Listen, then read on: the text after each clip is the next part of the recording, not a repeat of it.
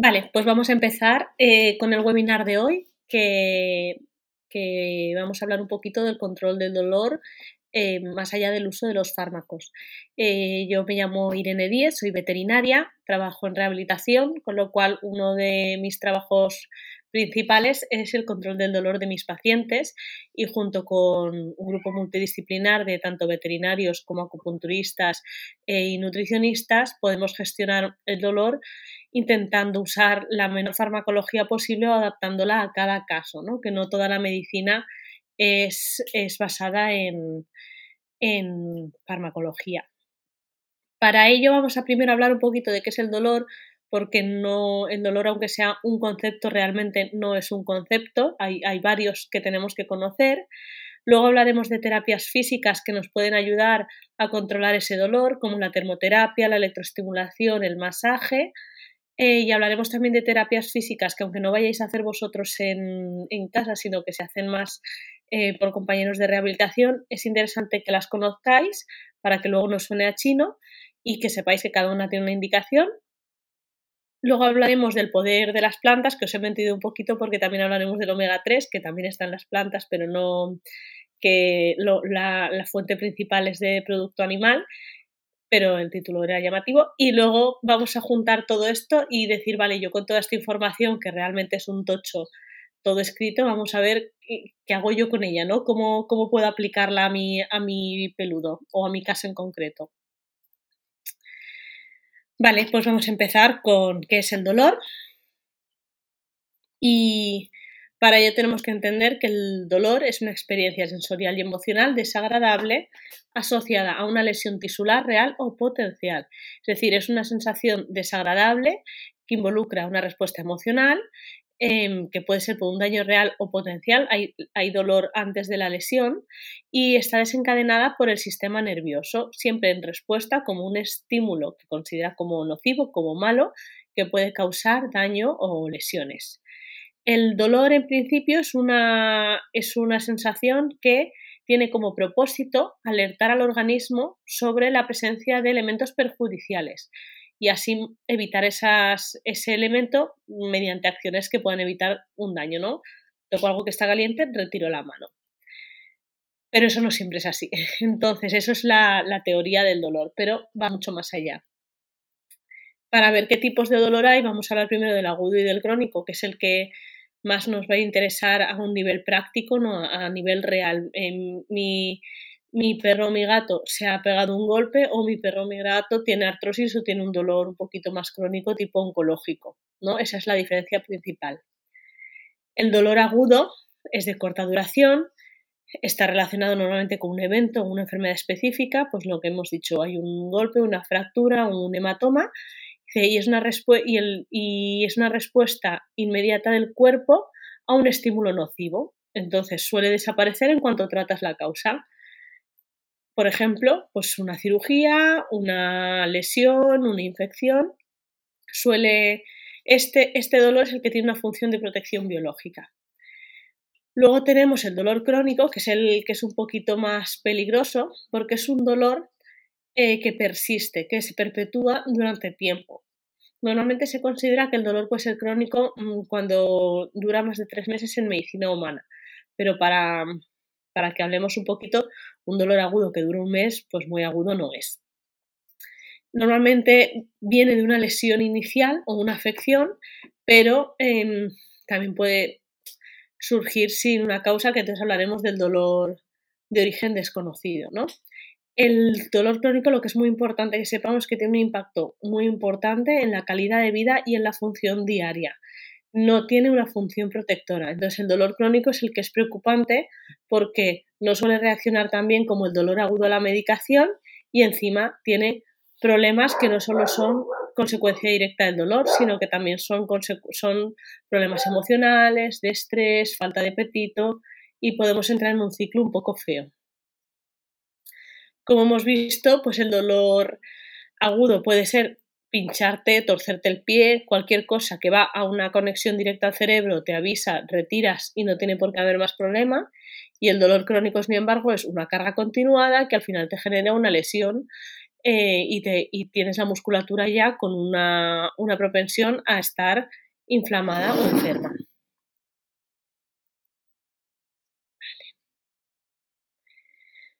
Vamos a ver más tipos de dolor que son interesantes porque, pues eso, tú cuando dices mi perro tiene dolor, mm, ¿cómo, ¿cómo puedo decir que tiene dolor o por qué tiene dolor? ¿no? O mucha gente viene diciendo, es que mi perro no tiene dolor. Y dice, bueno, es que el dolor no es me quejo, no es ese dolor agudo que todos conocemos de pego un grito y retiro. El dolor nociceptivo, por ejemplo, es el más habitual, es el más conocido, es el dolor que se causa cuando se activan los receptores nerviosos, que son los nociceptores. Estos son los que, los que detectan esos estímulos que son dañinos. Puede ser somático, que ahora hablaremos del dolor somático y visceral. el dolor somático es el que viene de la piel, me quemo de los huesos, me hago una fractura, articulaciones, me tuerzo un tobillo, los músculos, pues tengo una distensión muscular o puede ser visceral, que es cuando tenemos un problema em, de, los órganos, como puede ser un, cólico nefrítico, ¿no? Eh, que le duele un poquito el riñón, o cuando tienes la vejiga muy distendida que te pega pinchazo. El dolor neuropático es muy interesante porque es una, surge como una lesión o una disfunción del sistema nervioso. No siempre tiene que estar realmente roto o afectado el nervio. Normalmente pues, viene de nervios periféricos o de médula espinal, pues cuando tenemos una hernia discal o una artrosis, la artrosis es uno de los, de los de las patologías que más dolor neuropático producen porque las articulaciones tienen bastante función nerviosa. Em, entonces hablamos de ese dolor como dolor neuropático y se presenta como ardor, hormigueo, entumecimiento, incluso como calambres eléctricos, ¿no? Entonces, con esto ya tenemos estos dos conceptos, vamos a hablar de más, pero estos dos conceptos son muy importantes, sobre todo a la hora de tratar, porque muchos pacientes que vienen, otra vez voy a hablar de la artrosis, yo sé que soy muy pesada, pero es que es lo que más vemos y, y peor gestionamos los veterinarios en general, no es lo mismo, me pego un golpe que doy un antiinflamatorio, que es un dolor nociceptivo inflamatorio normal, normalmente somático, porque en las vísceras no funcionan tanto los antiinflamatorios, que una artrosis que sí que tienes inflamación de la cápsula articular y de los músculos y los tendones, pero hay, una, hay un dolor neuropático también, con lo cual no sirve solo tratar con antiinflamatorio, sino que hay que tratar también con algo para el dolor neuropático, que luego hablaremos de, de plantas y sirve la misma, el mismo concepto me sirve. Tengo un antiinflamatorio no esteroideo, como puede ser el meloxicam, ¿no? el típico antiinflamatorio más usado de perros, y un protector neuropático como es la gabapentina o la pregabalina. Esos son la combinación de elección para un proceso inicial de artrosis. Si es un solo golpe antiinflamatorio, si es artrosis, puedes combinar las dos.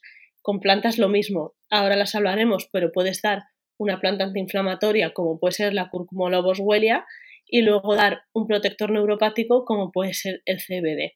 Y entonces así tenemos que atacar el dolor desde distintos ángulos, porque podemos tener distintos tipos de dolor en una patología. No todo es me duele, antiinflamatorio y así se soluciona. O nolotil, ¿no? Eh, o paracetamol, que se está usando mucho. Todo tiene distintos escalones y distintos modos de acción. Y a veces dar tres, cuatro o cinco cosas distintas a menor dosis hace más efecto que dar una a dosis completa. El idiopático es maravilloso, es cuando tenemos un un dolor que, no, que no conocemos la, la causa. ¿vale? Es una palabra que se usa mucho en medicina, tanto humana como veterinaria. Idiopático, cuando digamos la palabra idiopático, es que no se conoce la causa. No significa que no exista, sino que se desconoce. ¿Pasa? ¿Por qué? Pues porque, porque no se sabe todavía. O bien porque no lo hemos podido diagnosticar por cualquier problema económico, de material o de lo que sea, o bien porque no se conoce científicamente la causa de algo. El dolor psicosomático, que es más frecuente en personas que en, que en animales, em, lo relacionamos más con factores emocionales, psicológicos, de estrés. El dolor psicosomático, por ejemplo, lo podemos ver mucho en perros con trauma, de protectoras, en perros que sufren un episodio de abandono que se, o que se pierden y, pasan mucho tiempo solos, ¿no? Que parece que aparte de que puedan tener contractura por todo el cuerpo del, estrés, pueden tener como reacción nerviosa y dolorosa y esto no suele reaccionar bien a medicación. El dolor, el dolor psicosomático hay que, hay que tratarlo, hay que, ver, hay, hay que ver el origen para poder tratarlo que ahí también podemos tirar de, de algunos elementos naturales, como puede ser el CBD, que ahora hablaremos de ellos. El dolor somático, pues hemos hablado antes que el dolor nociceptivo, que es el primero, puede ser somático o visceral. El somático normalmente lo más habitual es que sea eh, un dolor inflamatorio, es decir, una excitación normal, eh, anormal de los nociceptores en piel, en músculo, en vasos, es un dolor normalmente localizado y punzante que irradia siguiendo los tractos nerviosos, es decir, me, pega un golpe en el codo y me pega un par de irradiaciones hacia arriba y hacia abajo. Em, y se suele tratar con un antiinflamatorio no esteroideo, es decir, meloxicam. Otro tipo de dolor somático, por ejemplo, puede ser el dolor óseo, es decir, una fractura, incluso por tipos de cáncer. Y luego el dolor visceral, lo mismo que hemos hablado, puede ser porque tienes un, un, dolor en, por ejemplo, en el páncreas, una pancreatitis, es un dolor que se localiza mal, es continuo, es profundo, tú no sabes muy bien dónde está tu páncreas, no sabes dónde te duele, cuando te duele un riñón, no lo tenemos bien localizado. Y además, una de las características más interesantes de este tipo de dolor es que puede irradiarse a zonas distintas, ¿no? Entonces, tú tienes un dolor en útero y de repente te irradia la parte de detrás y te duele y te duelen las lumbares, porque hay una activación de los nervios del sacro, no porque no porque te duela el sacro en sí, sino porque pues hay cierta relación. Entonces, con todos estos tipos de dolor, pues puedes decir que es más leve, que es moderado, es severo. Em, todo es una escalera, no podemos decir, no todo se trata igual y no todo lo tratamos con lo mismo. Hay escalera analgésica descrita para medicamentos, no para, no para terapias complementarias. Entonces, sí que es importante, y a mí me gusta mucho, el, el entender que las terapias no farmacológicas sobre todo van a ser súper interesantes en estadios iniciales de dolor, que van a ser muy interesantes en todos los estadios. Es decir, obviamente un dolor severo, cuanto más azúcar, más dulce, con cabeza, pero si le tratamos con medicación, podemos ayudar con terapias complementarias en este caso. Sin embargo, en un dolor leve en un dolor controlado, eh, a veces no necesitamos fármacos para controlar, para controlar esas molestias. Podemos tirar directamente de estos recursos como primera línea de acción. Pero es importante estadiar, ¿vale? ¿Qué tipo de dolor? ¿Qué intensidad de dolor? ¿Y qué podemos hacer? O incluso podemos combinar. Esto no es una, una charla en pos de vamos a usar solo terapias naturales o terapias físicas, sino el poder combinarlas. No es lo mismo un animalito que se está tomando antiinflamatorio que uno que le doy antiinflamatorio, pero además le hacemos acupuntura, ¿no? Tal vez podemos retirar la medicación antes.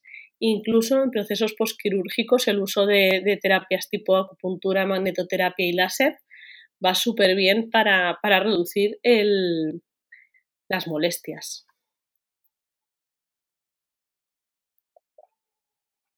Entonces, ¿con qué nos queremos quedar? Que el dolor es una vivencia subjetiva que responde a distintas medidas que pueden ser farmacológicas, físicas, psicológicas, cambios en el estilo de vida, pues como la alimentación, em, estimulación mental.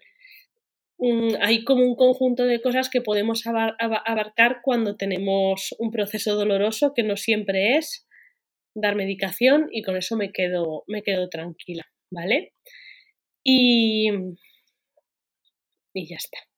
Yo creo que ya tenemos claro el concepto de dolor. A partir de aquí es decir, vale, yo para gestionar el dolor, mi veterinario me dirá qué medicación tengo que darle, eso no es mi trabajo em, pensarlo, ¿no? Aunque luego cada uno conoce a su animal y puede opinar sobre qué le sienta mejor o qué le sienta peor, porque a no todos nos sienta igual todos los tipos de medicación, ¿no? Y por eso hay en humanos, siempre en humanos, ibuprofeno, enantium y de todo para pues, los dolores de regla pero, y en perros pasa lo mismo, Meloxicam, Onsior, Previcox, son todo antiinflamatorios no esteroideos, pero A cada uno le puede sentar distinto. Vale. Las terapias físicas que vamos a hablar, os voy a hablar de la termoterapia, la electroestimulación y cosas un poquito más raras que no vais a usar en casa, como los ultrasonidos, la magnetoterapia, la terapia láser, la, la radiofrecuencia, cosas que sí que podéis llegar a aplicar en casa, que ahora lo hablaremos como el masaje, la osteopatía y la acupuntura. Con esto os quiero decir, yo para casa, eh, como rehabilitadora en mis pacientes de tratamiento del dolor o en mis pacientes de atletas, sí que mando termoterapia, electroestimulación, tenemos que tener muy claro quién, quién la está usando, cómo se está usando y que esté bien usada, y el masaje. Esas son tres técnicas podéis aplicar a cierto nivel en casa y van súper bien para gestionar procesos crónicos o en el caso de atletas para gestionar em, sobrecargas post competición, ¿no? O si tienes un entrenamiento muy grande. la osteopatía y la acupuntura, lo mismo, son, tienen que estar hechas por profesionales veterinarios pero sí que es verdad que nosotros, yo, no soy acupuntora, yo no, hago acupuntura, yo hago osteopatía, pero sí que es verdad que hay ciertas técnicas, ciertas tracciones que son de bajo impacto y muy poco lesivas que a clientes y a, o sea, tutores y a peluditos que ya llevo mucho tiempo viendo y que veo que se animan y que pueden hacerlo, pues les enseño para hacerlas en casa. Entonces, esto no es voy que me arreglen y ya está. Mucho del manejo del dolor consiste en trabajarlo en casa. ¿Por qué os quiero hablar de otras cosas como los ultrasonidos, la magneto, la terapia láser y la radiofrecuencia? Porque ahora mismo Internet está lleno de esa información. Parece que a todos los perros haya que ponerles láser o magnetoterapia o, o Indiva. Y en muchos casos va súper bien. Yo soy la primera que vais a ver fotos de mis pacientes usándolo pero ni son terapias que haya que usar en todos los pacientes, ni son terapias que van bien para todo. Entonces voy a contar un poquito cómo funciona y contraindicaciones. Que esto no significa que tú vayas y digas, ostras, em, me van a poner esto y a mí me dijo la veterinaria que no lo podía poner en este caso. O también queda dentro del criterio del veterinario usarla riesgo-beneficio, ¿no? que en algunos pacientes tenemos desgraciadamente que valorar esas cosas. Pero, pero me gusta que lo conozcáis. A mí me gusta mucho que en consulta explicar y que sepáis qué es lo que se está usando, ¿vale? Entonces, bueno, vamos a empezar por la termoterapia, que es lo más fácil, que es básicamente aplicación de frío y aplicación de calor de toda la vida, ¿vale? Es súper útil. Tiene un efecto muy potente y es algo que, que, damos por hecho que, o que se usa un poquito menos de lo que deberíamos y es algo que podemos usar prácticamente a diario, ¿vale? Entonces voy a empezar por el frío. Con el frío eh, lo que vamos a producir sobre todo es analgesia, un poquito de vasoconstricción, es decir, las venas se van a hacer un poquito más, más pequeñitas y entonces disminuye el sangrado y el edema y la inflamación. El frío, así aplicado con, con packs de frío de los de toda la vida, estos que metes en el congelador, profundiza 1 o 2 centímetros. Y lo que es muy importante del frío es siempre ponerlo cubierto con una toalla. Nunca, ahora lo hablaremos de contraindicaciones, nunca ponerlo encima de una herida o de una lesión cutánea y solo ponerlo en la fase aguda de una lesión. Es decir, a mí no me va a servir si tu perro de 15 años tiene artrosis crónica que le pongas frío en la articulación, porque no vas a hacer nada, a no ser que se haya dado un golpe. Sin embargo, si sales de una cirugía, como es en este caso, Veis que el frío no está puesto en la herida, está puesto en el tarso detrás, que tenía una inflamación bastante gorda en el tarso por la manipulación de la pata en esa cirugía, o compito y me pego un golpetazo, o incluso tengo una artrosis y me doy un golpe, podemos aplicar el frío, que a mí me gusta más aplicarlo en músculos que en articulaciones, pero también depende de dónde vayamos a tener la lesión. Se puede poner de 3 a 6 veces al día y durante 15-30 minutos cada vez. Súper importante, cuidado con el frío porque el frío quema muchísimo. Hay que tener muchísimo cuidado. Entonces, eh, contraindicaciones de la crioterapia. No se puede poner cuando tienen patologías cardiovasculares, pero bueno, me refiero sobre todo a que hablo más de, mm, pues por ejemplo, em, problemas de vascularización periférica, por si tienes una arritmia cardíaca pues no te va a afectar tanto. Entonces, eso siempre ante la duda consulta con tu profesional sanitario más cercano. Pero, por ejemplo, en diabetes, tal vez que, producen em, problemas de vascularización periférica, tal vez hay que tener más cuidado poniendo hielo. Cuando tienes un déficit sensorial o lesión de nervios periféricos, por el simple hecho de que no, el animal no va a ser capaz de decirte si le molesta. Cuando tienes fiebre hay que tener cuidado con la crioterapia. Cuando tienes, o sea, cuando tienes un estado de febril agudo, em, la crioterapia per se no te va a ayudar tanto. Enfriar al animal sí, eso ya es una situación de urgencia y hay que hablar con el veterinario, ¿vale? Pero lo que es la crioterapia de ponerla en un sitio no, no va a hacer nada. Hay otras maneras de ayudar a tu peludo. Zonas con eczema o dermatitis, que ya lo hemos hablado, si hay una lesión en la piel no se puede poner nada. Em, zonas con heridas o con o previamente quemadas por el frío, hay que tener cuidado. Eh, tejido maligno, en tumores no se puede poner y en cicatrices tampoco se puede poner. ¿Vale? A ver. Nunca nunca sobre la piel, no me voy a cansar de repetirlo. Es muy importante, siempre con una funda o una protección para, aislar el, pack de frío, porque de verdad que el, el, frío quema, ¿eh? Y luego hablamos de la termoterapia.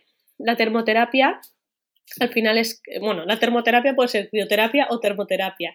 Eh, la termoterapia de calor, es decir, la aplicación de calor, implica mayor vascularización sanguínea. Entonces puedes hacer que el tejido esté un poquito más flexible, em, reduce la rigidez en las articulaciones, el dolor, produce pues eso, analgesia, vasodilatación, sedación de los nervios motores. Profundiza un poquito menos que el frío, son un centímetro. Nunca hay que ponerlo al revés que el, frío, nunca hay que ponerlo en la fase aguda de una enfermedad, es de, una patología em, inflamatoria si yo me tuerzo el tobillo, pongo frío, no pongo calor. Es algo mm, lógico porque al final tú tienes una inflamación aguda, hay mucha sangre, está muy caliente y lo último que necesito es calentarlo más. Sin embargo, sí que nos va a servir mucho para animales con artrosis crónica, que, por la, que hace frío, que les cuesta moverse por la mañana, el poner un poquito de calor en las articulaciones para hacer más vascularización, intentar que eso fluya un poquito más la sangre y entonces se puedan mover con más facilidad luego, ¿no? Como, como técnica de calentamiento va súper bien. Se puede aplicar igual de 3 veces 6 veces al día, 15-30 minutos. Hay lámparas infrarrojas, pero hay que tener cuidado con ellas también porque queman. Y, y, si, bueno, si tenemos una lámpara infrarroja siempre hay que separarla, la puedes poner más tiempo, pues eso, 20-30 minutos, pero cuidado porque queman la superficie de la lámpara y si se levantan podemos tener un problema. Em, tampoco me gusta mucho el uso de mantas eléctricas porque no las controlamos, duran mucho tiempo, son eléctricas, con lo cual las uñas pueden darnos un problema y también he visto varias quemaduras por manta eléctrica.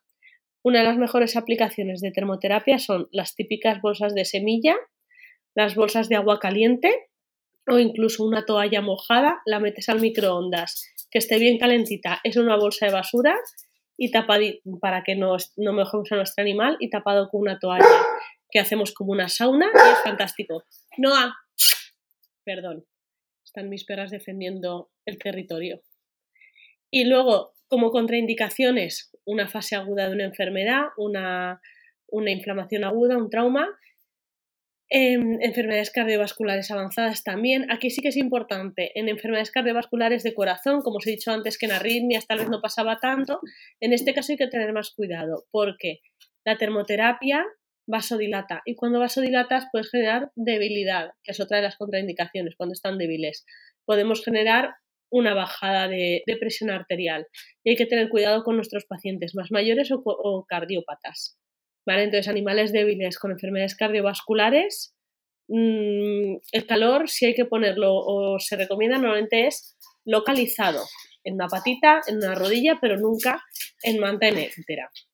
En hemorragias subcutáneas, en inflamaciones o infecciones, por lo que hemos dicho, hay más vascularización y entonces si tenemos una infección y le metemos más calor, lo único que hacemos es que esa infección vaya a más sitios porque abrimos más los vasos sanguíneos y se hace la fiesta de la bacteria.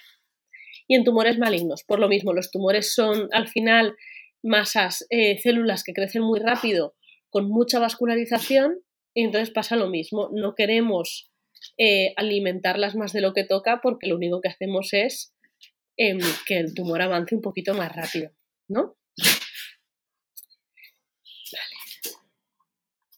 Os voy a hablar de la electroestimulación. Es una de las cosas que más utilizo en mi día a día.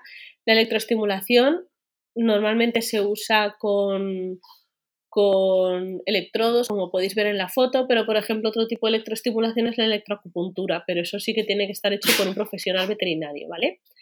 Entonces, la, electroestimulación es la aplicación de corrientes eléctricas para conseguir una respuesta fisiológica con su efecto terapéutico correspondiente. Analgesia, entre comillas, aumentar masa muscular, aumentar fuerza y tono, tono muscular. Obviamente no vamos a generar musculatura con unos electrodos porque si eso fuese así, todos tendríamos unos abdominales maravillosos, porque nos pondríamos los electrodos que venden en la teletienda y todos tendríamos muchísimos abdominales. No, pero lo que sí que produce es mejor contracción muscular y estimulación de tono muscular, sobre todo en, pacientes con problemas de movilidad. Yo lo que mando para casa normalmente es el TENS, que es la neoestimulación eléctrica transcutánea, que básicamente se basa en la teoría em, del control del dolor y la modulación a, través de la modulación de señales de dolor en el sistema nervioso. Es decir, el TENS tienes los electrodos puestos y lo que hace es que la corriente eléctrica baja, eh, viaja por fibras nerviosas de baja intensidad y de alta frecuencia, estimulando un tipo de fibras nerviosas. No hace falta especificar tanto. Em, estas señales viajan rápido y entonces cierran la sensación de dolor a nivel cerebral, que viajan un poquito más lento. Esto es básicamente la misma reacción o una reacción un poquito más específica que como cuando te das un golpe en el codo y vas y te frotas, ¿no? Y dices, ostras, me he hecho daño y parece que el dolor se vaya antes. Efectivamente, el dolor se va antes. Esto es porque nosotros, bueno, se ha generado una teoría que se llama la teoría de la compuerta, que dice que las fibras de recepción del dolor son un poquito lentas y entonces las de vibración em, pueden llegar, eh, pueden anular o ir un poquito más rápido y anular esos receptores del dolor. Entonces, igual que yo cuando me hago daño y me froto en, una, en la zona que me he hecho daño, deja de doler, me, duele menos. Si nosotros ponemos electroestimulación, cerramos esa compuerta, viaja más rápido que las fibras de, dolor y entonces em, genera esa sensación de analgesia. Básicamente pelea con esos receptores la, el TENS siempre, siempre, siempre hay que, hay que pautarlo. Entonces tiene que ser en un tiempo específico con unas características específicas que, dependen del caso. ¿Vale? Lo que es muy importante es, básicamente, casi todas las contraindicaciones van a ser iguales. ¿eh? Em, infecciones y tumores, prácticamente nada. Pero en la electroestimulación es muy importante en, zonas alteradas de la piel hay que tener cuidado porque además tenemos que poner un gel de ecografía para que, para que vaya mejor. Y luego además en animales epilépticos, porque la epilepsia es una enfermedad también de, complicación del sistema nervioso. Entonces no queremos añadirle una estimulación eléctrica a algo que ya no está funcionando muy bien. En inflamación aguda hay que tener cuidado también para utilizarlo, sobre todo porque duele mucho cuando no hay sensibilidad, no se recomienda el uso, o por lo menos si no eres una persona especializada, más que nada porque el animal no es capaz de darte una respuesta de si le duele o no le duele, y además la contracción muscular no es igual. Entonces vas a necesitar potencias mucho más altas y puedes lesionar el músculo. ¿Vale? Los ultrasonidos cada vez se usan menos, pero es una terapia que lo que hace es básicamente aplicar ondas sonoras, que son los ultrasonidos de alta frecuencia, y penetran al organismo. Es, esta maquinita que veis, eh, la, foto la he cogido de Ortocanis, es una, pones gel de ecografía y con el cabezal vas haciendo circulitos y lo que hace es calentar, ¿no? Em, tiene, bueno, calentar, tiene efecto térmico y efectos no térmicos. Al final lo que hace con su efecto térmico es generar calor en los tejidos profundos por vibración rápida. Entonces genera esas ondas, vibran las moléculas y entonces genera calor.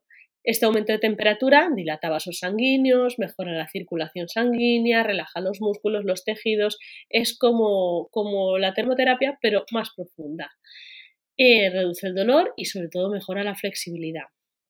Como en efecto térmico, em, estimula la, tiene una estimulación celular y puede modificar la permeabilidad, la permeabilidad de la membrana celular y mejorar un poquito el metabolismo celular. Entonces puede hacer básicamente que las células funcionen un poquito mejor o sean un poquito más óptimas en su funcionamiento. ¿Vale?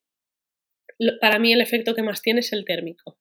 Al final, como es un problema, una termoterapia, a fin de cuentas, no se puede usar ni en infecciones ni en neoplasias. Y en este caso, además, hay que tener cuidado con los salientes óseos, los ojos, los oídos y los implantes metálicos, porque son ultrasonidos, producen vibración y duele muchísimo pasarlo por un saliente óseo.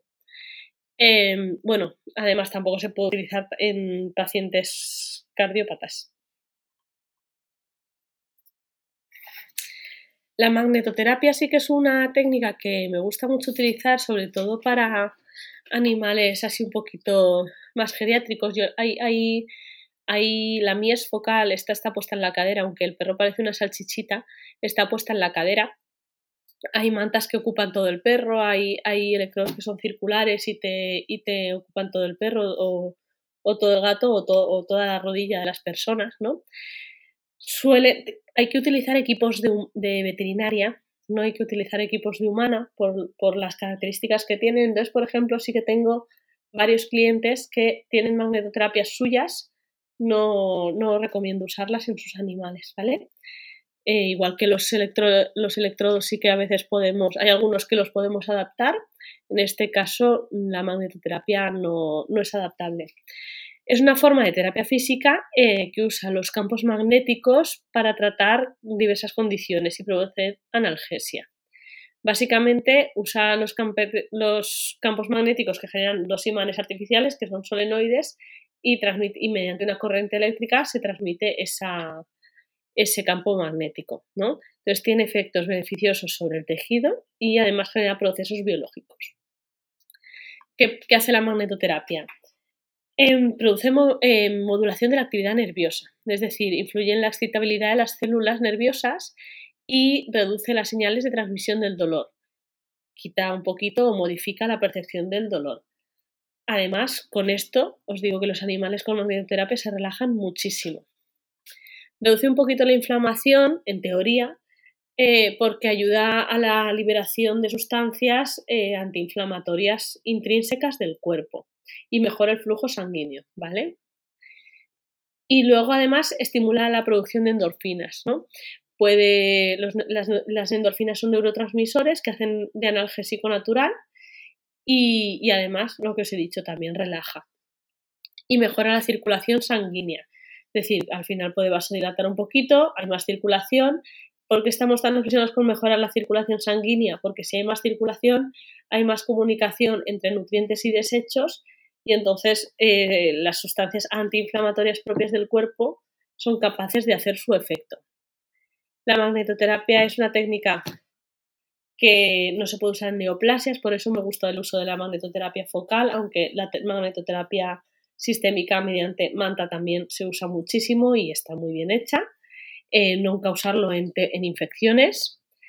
No se puede usar durante la gestación y en cachorros hay polémica. A mí me enseñaron que no se podía usar, pero tampoco hay mucho, mucho al respecto. Entonces depende del caso, em, se decide si se usa o si no.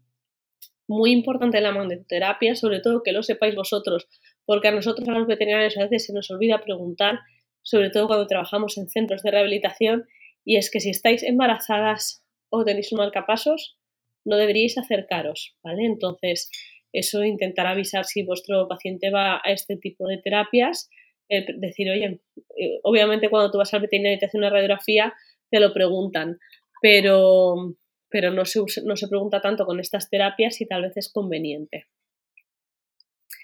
El láser terapéutico, bueno, el láser terapéutico en, España es el láser tipo 4, en Sudamérica se usa todavía y en Centroamérica se usa el tipo 3, creo que el 4 todavía no ha llegado.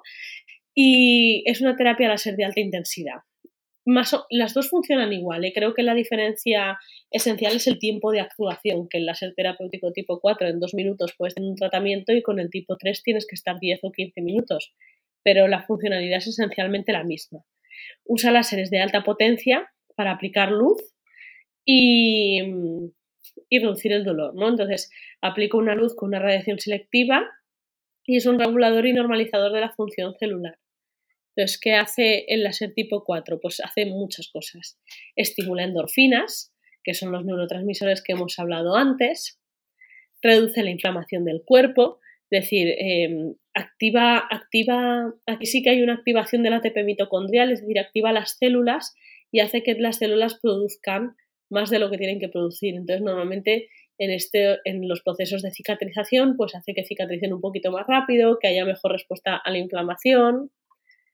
Además, tiene un efecto de aumento de la circulación sanguínea porque calienta. Además, los láseres, ese en concreto es una marca de láser que calienta muchísimo. Incluso he tenido un par de pacientes em, que he visto que se han llegado a quemar un poquito el pelo. Hay que moverlo, hay que tener mucho cuidado. Hay otras marcas que no queman, pero sí que calientan.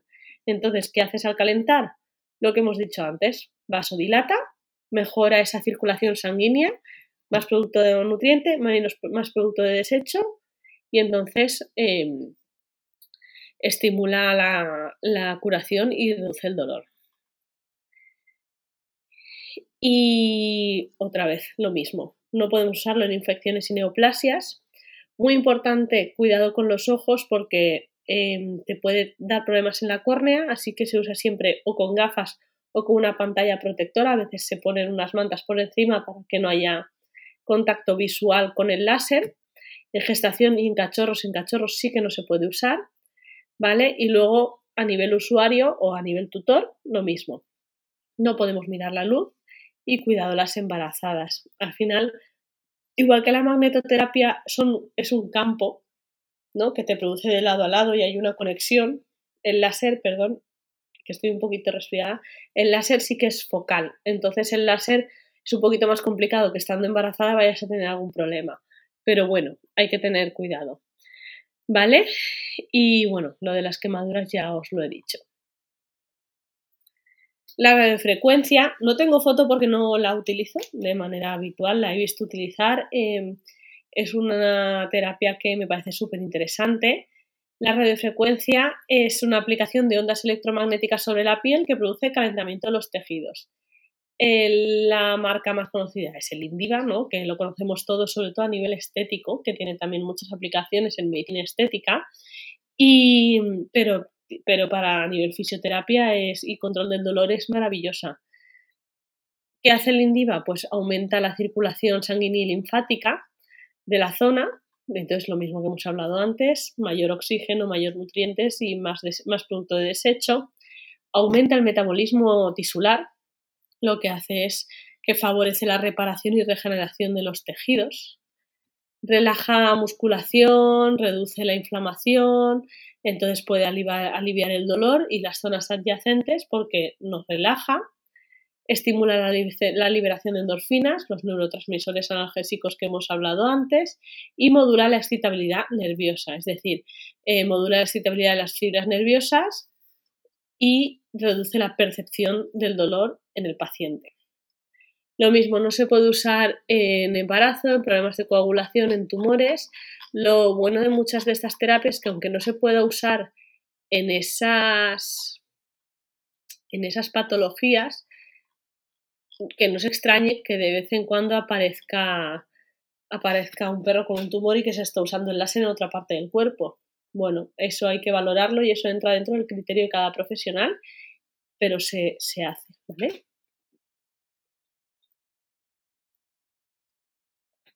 Vale, en cuanto al masaje, ¿qué hace el masaje? El masaje es el, el gold estándar de, del control del dolor no farmacológico a mi punto de vista el, masaje se basa en que va a, producir cambios en el sistema cardiovascular y en el sistema nervioso en el sistema respiratorio. Es decir, nos influye en la frecuencia cardíaca, en la presión arterial, en la actividad de nuestro sistema nervioso y puede, y bueno, y es muy beneficioso para la salud y para nuestro bienestar, tanto a nivel em, animal como a nivel humano, bueno, a nivel animal en general, tanto perros, gatos como humanos, como vacas, como caballos, ¿no? El, masaje lo que hace es básicamente em, introducir una respuesta positiva del cuerpo. Entonces, vamos a centrarnos en sus tres acciones principales, que es cuando tocas la piel y los efectos que tiene la piel en el sistema nervioso y en el sistema circulatorio. Masajes hay muchos tipos de masajes y a mí sí que me gusta enseñar en consulta a usar tipos de masajes em, no lesivos o que no pueden producir lesión porque aparte de todos los efectos que tienen, que ahora vamos a hablar de ellos a nivel metabólico, tiene muchísimo efecto a nivel conexión emocional. De hecho, tenéis un, un, tip de masajes en, en, en la plataforma, ¿vale? Cuando nosotros tocamos la piel, se produce el roce, la presión, producen cambios en la sensibilidad y en el tacto. Este roce y estas presiones hacen que las terminaciones nerviosas puedan acostumbrarse a ese tacto y entonces reduce la sensibilidad, como por ejemplo animales con eh, una amputación o con una lesión normal. Entonces, solo con el tacto ya podemos reducir esta sensibilidad y es muy importante. Las zonas con lesiones hay que tratarlas. Muchas veces con una caricia es suficiente, no hace falta hacer masaje profesional de meter el dedo, pero hay que tocar para trabajar esa, esa reacción nerviosa a la sensibilidad. En cuanto al sistema nervioso, hay muchos tipos de masajes, o sea, el masaje no es, solo una cosa, hay muchos tipos de masajes. Eh, actuamos sobre el sistema nervioso parasimpático, relajamos, reduce la frecuencia cardíaca, la respiratoria, hay menos tensión muscular y entonces eh, podemos también bajar la ansiedad y mejorar el sueño, que eso, por ejemplo, en animales con eh, problemas de, ansiedad por separación o en animales con, disfunción cognitiva también tiene unos beneficios que no es solo a nivel osteoarticular, musculoarticular. Como hemos hablado, la teoría del gate control, la teoría de la compuerta, lo mismo. Tenemos las compuertas que se, que se abren y se cierran del dolor y podemos bloquear esas señales de dolor con ciertos tipos de masaje, con lo cual es muy interesante. Em, además, bueno, libera endorfinas. Y luego, en cuanto al sistema circulatorio, tú cuando haces un masaje, aunque no sea a nivel muy profundo o, o, buscando puntos de dolor o puntos gatillo, sí que estás generando una movilización del tejido y de la fascia que hace que haya una mayor circulación, mejor movimiento de nutrientes, eliminación de sustancias de desecho y entonces em, haya pues una mejor respuesta del sistema cardiovascular. Cuando no podemos usar el masaje en una inflamación, entre comillas, es decir, en casa no hay que usarlo nunca en una inflamación, cuando hay fiebre o shock, claro. En una enfermedad infecciosa hay que tener mucho cuidado, incluso en enfermedades infecciosas sistémicas tipo Ehrlichia, Rickettsia, NOA, hay que tener cuidado porque al final lo que decíamos, más, más vasodilatación, mayor conexión em, del riego sanguíneo, con lo cual podemos tener más Mm, movimiento del parásito de la bacteria. En tumores, por lo que hablábamos igual, que esto es un poquito todas las contraindicaciones por lo mismo, para no fomentar su crecimiento, en heridas abiertas, en hematomas y sobre todo en fracturas inestables, no podemos moverlas. Y luego ya voy a hablaros un poquito de la osteopatía y de la acupuntura, que nada, simplemente definición, ¿no? Em, la osteopatía es la ciencia y el arte de diagnosticar y tratar disfunciones de movilidad de los tejidos, aquí me, he patinado, del cuerpo humano, no, del cuerpo, que provocan trastornos y perturban el estado de salud y del organismo. Esta es la definición eh, que se le ha dado a la osteopatía. Eh, obviamente también la usamos en animales y es un enfoque de, de atención médica que básicamente se basa en cómo funciona el sistema musculoesquelético y cómo interacciona con el resto del cuerpo, porque no siempre un problema de cervicales es solo un problema de cervicales. Eh, una otitis te puede dar un problema de cervicales, con lo cual cuando tratamos las cervicales también liberamos un poquito los oídos. Y entonces intentamos trabajar con el cuerpo como un sistema completo. ¿Qué hacemos? Movilizamos y manipulamos las articulaciones, ¿no? Con esto eh, mejoramos la movilidad, reducimos la rigidez, aliviamos el dolor. Em, esto incluye, pues esto, los típicos ajustes, ¿no? Que se ven como hacen en humanos sonamos, en perros no tanto, en gatos no, en caballos sí. Y luego técnicas de liberación miofascial. A mí me gusta enseñar algunas técnicas en casa. Em, podemos hacer estiramiento y movilizaciones de tejidos blandos, que al final son, se mezclan ahí el masaje y la osteopatía. Son técnicas manuales que estiran y movilizan músculos, tendones, ligamentos, fascia, reducimos la tensión, mejoramos la flexibilidad. Luego también trabajamos mucho la postura, el equilibrio y ejercicios complementarios. Lo importante es que buscamos abordar la causa del dolor y mejorar la función del cuerpo. Y luego la acupuntura es una forma de medicina en la que eh, se insertan agujas en puntos específicos de los, de, lo, a lo largo de lo que ellos, de lo que llaman las líneas de energía, los meridianos, y se utiliza en el tratamiento de muchas afecciones, no solo en gestión, en control del dolor. La acupuntura, lo, lo más conocido, lo que más se trata, lo que más se conoce, porque no es lo que más se trata, es el control del dolor, pero em, tengo compañeras maravillosas que lo usan para, medicina interna y he visto verdaderos casos fantásticos, sobre todo pues en epilepsias, en enfermedades renales, bueno, que tiene mil, y una aplicaciones. Voy a ampliar un poquito al final de lo que en teoría eh, produce la, acupuntura. Digo en teoría porque yo no soy acupuntora, entonces seguro que hay compañeras que os lo pueden explicar mucho mejor que yo. Em, libera endorfinas y opioides naturales, al final estimula la producción de sustancias analgésicas naturales, alivia el dolor y mejora el estado de ánimo, modula las señales de dolor, ¿no? Eh, modifica esa percepción y transmisión de señales de dolor en el sistema nervioso, tanto central como periférico, mejora la circulación y la sanguínea y linfática, relaja la musculatura y modula también el sistema nervioso autónomo, con lo cual ayuda a, equilibrar esa respuesta del cuerpo al estrés y reducir la, percepción del dolor. Entonces, ahora ya vamos a la última parte, que es el poder de las plantas, ¿no? Y vamos a hablar de cinco elementos, porque si nos ponemos aquí a hablar, hay como un millón de, elementos de los que podemos hablar, pero os he cogido eh, honestamente con los que más trabajo, ¿vale? Eh, hay otras otras terapias que están funcionando muy bien, como la micoterapia, o bueno, hay muchísimas plantas que funcionan muy bien y cada caso es un mundo, pero las que se trabajan un poquito más a nivel usuario o cuando no somos nutricionistas, esto sí que son las más habituales, ¿no? La cúrcuma es una especie de la planta de cúrcuma longa que se utiliza normalmente se utiliza tradicionalmente de la medicina ayurvédica y, la cúrcuma lo que tiene es un componente que se llama curcumina. Es el componente principal del componente activo de la cúrcuma y tiene propiedades antiinflamatorias, antioxidantes y analgésicas.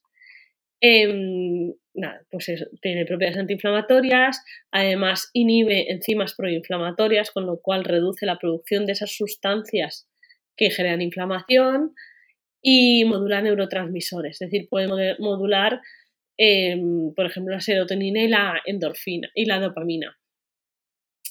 Súper importante que saber que la mm, cúrcuma, no todas las plantas se pueden dar en todos los casos. Os he puesto las, las no recomendaciones más habituales, pero ya os digo, depende de la dosis, la patología, la dieta, todo puede variar, ¿vale? Entonces, cuando tienes problemas de vesicular, alteraciones en la coagulación, problemas de reflujo esofágico, deficiencias de hierro, no se suele recomendar tanto. La cúrcuma per se eh, no siempre es efectiva. normalmente se administra junto a pimienta piperina y suele venir preparada. ¿vale? Entonces eh, lo normal es administrar suplementos ya, ya preparados, ya formulados para, para, para, los peludos, sobre todo para los peludos porque si das, vas a los de humana las dosis son una barbaridad o incluso puede hacer la típica la golden paste, ¿no? Que se puso de moda hace unos años y, es el uso de... Y, ahí te dicen cómo hacer la, la combinación. Yo lo que es en tema de plantas hablo lo mismo, de nutracéuticos, lo mismo que las terapias naturales. Es muy fácil ir a la herboristería, comprar cúrcuma y dársela al perro. Pero creo que es algo que hay que saber muy bien qué es lo que estamos usando. Que sea natural no significa que sea inocuo, con lo cual, por favor, siempre, siempre, siempre hay que hablar del caso en particular con un profesional, ¿vale? Porque es natural pero no es inocuo, que no, no son sinónimos. La boswellia es una resina que se extrae del árbol boswellia y mm, que son los árboles de, de que también se han utilizado mucho en, medicina ayurvédica y trata muchísimas afecciones, ¿no? Eh, principalmente tiene propiedades antiinflamatorias, en los ácidos boswélicos reduce la inflamación del cuerpo y reduce el dolor en consecuencia. También inhibe las enzimas proinflamatorias, eh, lo cual es muy beneficioso sobre todo en animales con artrosis. Eh, modula la respuesta inmunitaria, puede reducir la producción de citoquinas inflamatorias y, alivia el dolor. Y luego además tiene efecto, tiene, algunos estudios dicen que tiene cierto efecto de protector articular, ¿vale? Entonces puede servir para proteger y preservar el artículo las articulaciones. Así que, pues lo mismo, osteoartrosis. No tiene tanto efecto, no está no está tan poco recomendado, no, hay unas contraindicaciones tan claras, pero sí que es verdad que puede interaccionar con varios medicamentos. Así que hay que tener cuidado con la dieta y la, y la, y la medicación que esté tomando el paciente. El arpagofito, que tiene un nombre muy, muy guay, es la garra del diablo, es una planta que también se ha utilizado mucho eh, para tratar el dolor y la inflamación a lo largo de, la historia. Y, mm, y puede ayudar a nivel, puede ayudar a nivel, pues también presente en compuestos antiinflamatorios de manera natural en el cuerpo, inhibe las enzimas proinflamatorias también. Y también tiene una respuesta, em, tiene un efecto de modulación de respuesta inmunitaria. Es decir, puede reducir la liberación de las citoquinas inflamatorias que hemos hablado antes y, y tiene ese efecto antiinflamatorio analgésico no se recomienda mucho en, diabetes, en embarazo, en lactancia o en gastritis. Hay que tener cuidado, sobre todo si está tomando medicación al respecto. El omega 3, que ahí es donde os he engañado antes, el omega 3 eh, son ácidos poliinsaturados que se encuentran en tres, en tres formas, ¿no? El, vamos a hablar de cosas raras. El EPA, el DHA y el ALA, ¿vale? Porque sí, las palabras son muy... El eicosapentanoico, eh, uh, no voy a intentarlo, porque no, me da el cerebro para, ahora mismo para eso. Pero vamos a hablarlo, el EPA, el DHA y el ALA. Son ácidos esenciales que se pueden ingerir, que, hay, que hay que ingerirlos en la dieta porque el organismo no los sintetiza, ¿vale? Súper importante. Se ha demostrado ampliamente que los ácidos grasos DHA y EPA presentes en aceite normalmente de pescado tienen efectos antiinflamatorios. Y estos, estos efectos vienen de que producen unas sustancias llamadas protectinas y resolvinas. Se han estudiado muchísimo en humana y, en, y se han utilizado ampliamente en animales con artritis y también con problemas de la piel. Tiene además otros beneficios. Los omega 3 no solo te sirven para control del dolor, sino que también te sirve para funciones motoras y de aprendizaje, mejora de la agudeza visual, eso se ha estudiado más en humana, prevención de alergias, cuidado de la piel y enfermedades autoinmunes. Entonces tiene ese efecto antiinflamatorio, beneficio del sistema nervioso, beneficio dermatológico, eh, protector eh, del sistema inmune. Hay que tener cuidado con las interacciones de, eh, con los medicamentos. Por ejemplo, una de las, de las cosas que más se está utilizando como, como fuente de omega 3 ahora es el mejillón de labio verde, ¿no? Pero bueno, lo mismo, hay que tener cuidado, normalmente son... Em, normalmente se suplementa y no se da en dieta tanto porque para conseguir esas concentraciones podemos pasarnos un poco con la grasa y la caloría. Entonces muchas veces, la mayoría de las veces se da a nivel suplementación es muy difícil conseguir esos valores con, dieta únicamente. Y luego el CBD, em, que es el cannabidiol, es una sustancia química de la, planta canis, eh, cannabis, ¿vale? O el cáñamo. Aunque se extrae del cannabis, no tiene el efecto psicoactivo, es decir, no te vas a colocar tomando CBD per se, no, no provoca esa sensación em, de, que, provoca la marihuana, ¿no? Entonces, lo que produce el, CBD, el cannabidiol, es e interacciona con los receptores del, dolor. Interacciona con unos, receptores específicos del sistema nervioso, que son los receptores CB1 y CB2 del sistema endocannabinoide, y modula la percepción del dolor y reduce la transmisión de señales del dolor. Em, además, reduce la inflamación, tiene propiedades antiinflamatorias y influencia en los neurotransmisores. Eh, se ha estudiado que influye en la actividad de neurotransmisores de, como la serotonina. Y modulando estos transmisores, pues entonces produce menos dolor. Lo que es importante del CBD es que hay mucha investigación actualmente, hay sobre todo investigación sobre analgesia, no hay tanta investigación sobre, sobre otras enfermedades, pero sí que se está utilizando a nivel clínico un poquito más y con bastantes buenos resultados pero no es tan sencillo como comprarte el bote y leer las instrucciones, porque depende de cada paciente muchísimo, ¿vale? Eh, se utiliza también para epilepsia, para ansiedad, para dolor, para enfermedades gastrointestinales, para muchas afecciones, ¿vale? Eh, lo que es importante es eso, que es una de las sustancias que más de moda se están poniendo y hay que saber utilizarla, porque muchos de los pacientes que vienen sin tener sin sentir que tienen efecto.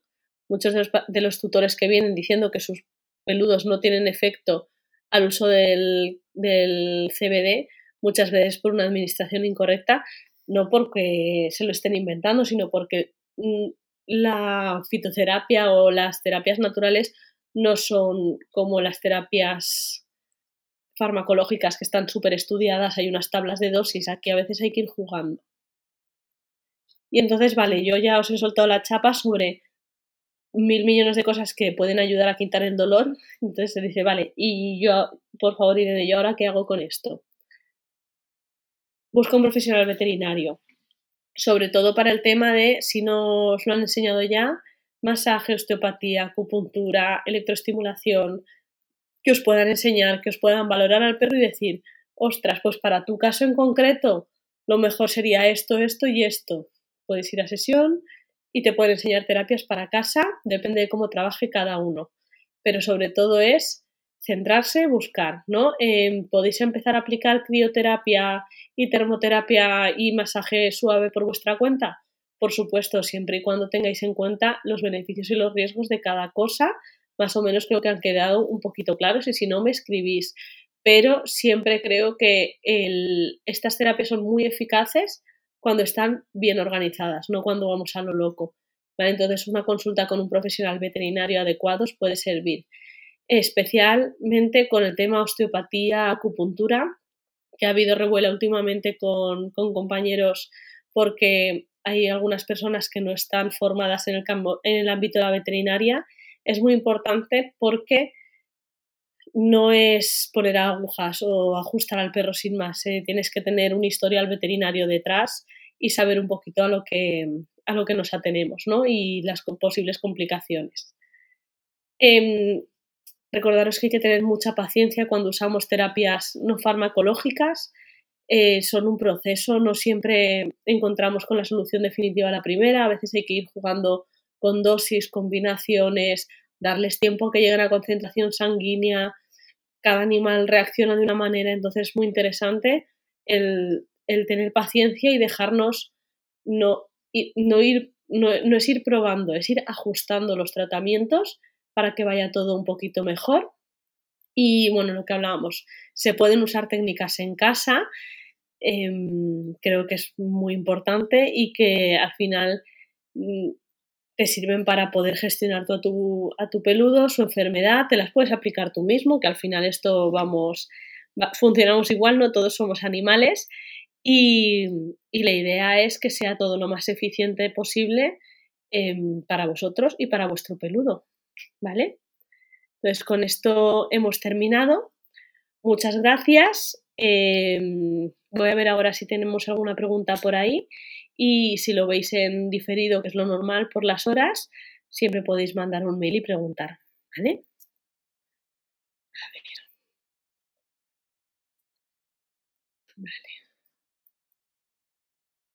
Vale.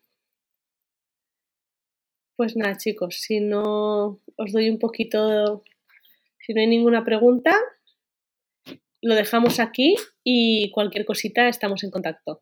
Vale, pasad una buena semana. Hasta luego.